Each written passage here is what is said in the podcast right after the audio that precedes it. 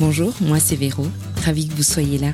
On connaît tous quelqu'un qui, vers le milieu de son existence, rêve de changer de vie mais n'ose pas écouter son cœur parce que sa tête lui fait croire qu'il n'est pas assez ceci, qu'il est trop cela pour y arriver. Cette personne peut du coup avoir l'impression de ne plus savoir ce qu'elle veut vraiment.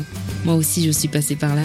Et si vous êtes aujourd'hui dans ce cas, eh bien, vous savez quoi? Dans ce podcast, chaque semaine, nous allons explorer des outils simples et des histoires de vie qui vous inspireront peut-être sur votre chemin. On va parler raison de vivre, design humain, confiance en soi, voyage, parfois loin comme au pays du soleil levant, parfois juste là, dedans nous, là où il y a nos peurs, nos croyances, mais aussi nos rêves, notre intuition et notre enfant intérieur.